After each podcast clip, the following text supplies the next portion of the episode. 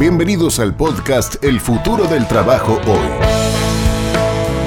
El futuro del trabajo hoy. A continuación, Álvaro Martínez te cuenta las tendencias más relevantes del mundo laboral y de qué manera prepararte para construir tu futuro hoy. Pandemia mundial, incertidumbre económica, tensión social, fake news virales, cierre de fronteras, limitación a la libertad de movimiento. Todo esto hizo que veamos el presente duro y el mañana oscuro. Pero cuando hay oscuridad, también hay luz.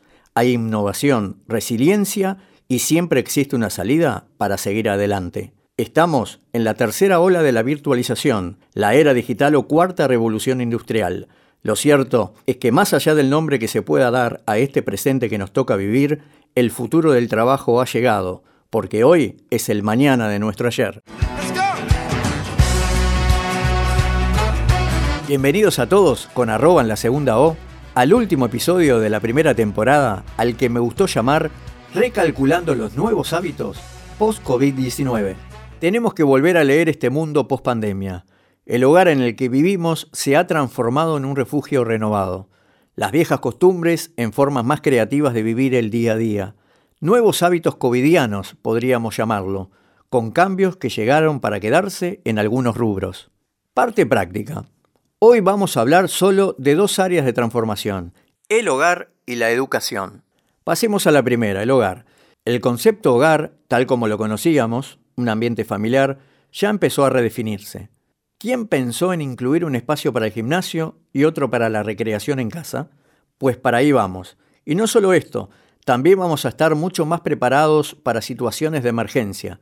La forma de uso y distribución de espacios del hogar cambió y eso demanda nuevos servicios, productos, materiales e ideas. Si COVID-19 borró de un plumazo el pánico de algunos a pagar cosas y comprar otras online, lo real es que nos volvimos seres con más convivencia digital. Como consecuencia, el comportamiento offline es diferente. Aunque nos vacunemos, hay costumbres que continuarán. Segunda transformación tiene que ver con la educación, educación interformativa.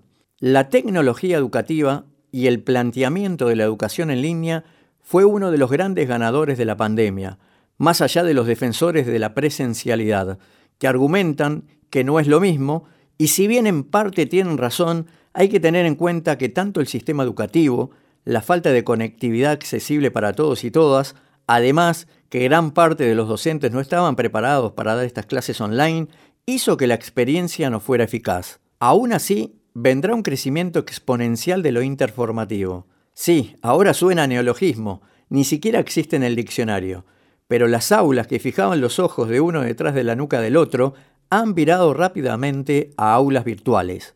Por ejemplo, antes de la pandemia ya se venía usando la aplicación Classroom de Google, Solo que a partir de ahora, esta y otras plataformas de programas abiertos que fomentan el compartir conocimiento entre alumnos y profesores van a ser cada vez más ofrecidas por las organizaciones educativas y más utilizadas por la comunidad. Aumenta la conciencia y con ello las posibilidades de estudiar de muchísimas personas.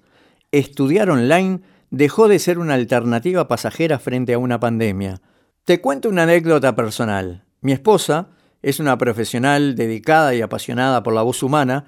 Desde el 2019 se puso en contacto con algunos centros educativos, entre ellos uno de Europa, como la Universidad Complutense de Madrid. La idea era hacer un posgrado en musicoterapia de forma virtual. Le respondieron diciendo que era imposible, que estas formaciones requerían la presencia del estudiante, aunque sea una vez al mes. Así que bueno, ella resolvió por otro lado ese tema. Ahora el asunto, y lo increíble de todo esto, es que no la paran de llamar a su teléfono celular, de esos mismos centros educativos donde le dijeron que no se podía para decirle que ahora sí se puede, que habilitaron las formaciones online.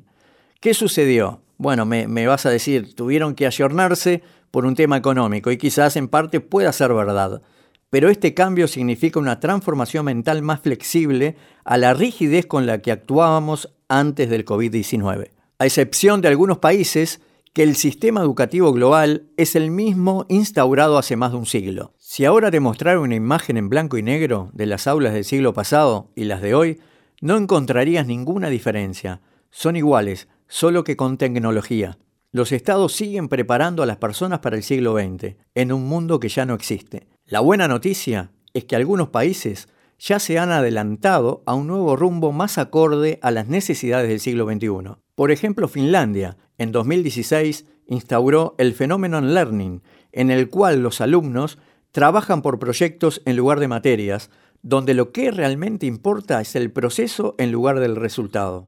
De esta manera el alumno se convierte en investigador para hallar la respuesta, en lugar de tener que escuchar y repetirla hasta la memorización de la misma, como es el caso del sistema educativo tradicional. Para finalizar te dejo esta pregunta para que podamos contestarnos. ¿Dónde y cómo voy a formarme? ¿En la educación tradicional, o en la real? O en la real. O en la real. Déjanos tu mensaje de voz en la plataforma que nos estás escuchando y al final de esta primera temporada estaremos compartiéndolo con toda la audiencia. Y recordá que los contenidos de este podcast no son visiones del futuro, son realidades del presente, porque hoy es el futuro de nuestro ayer. Hasta el próximo episodio.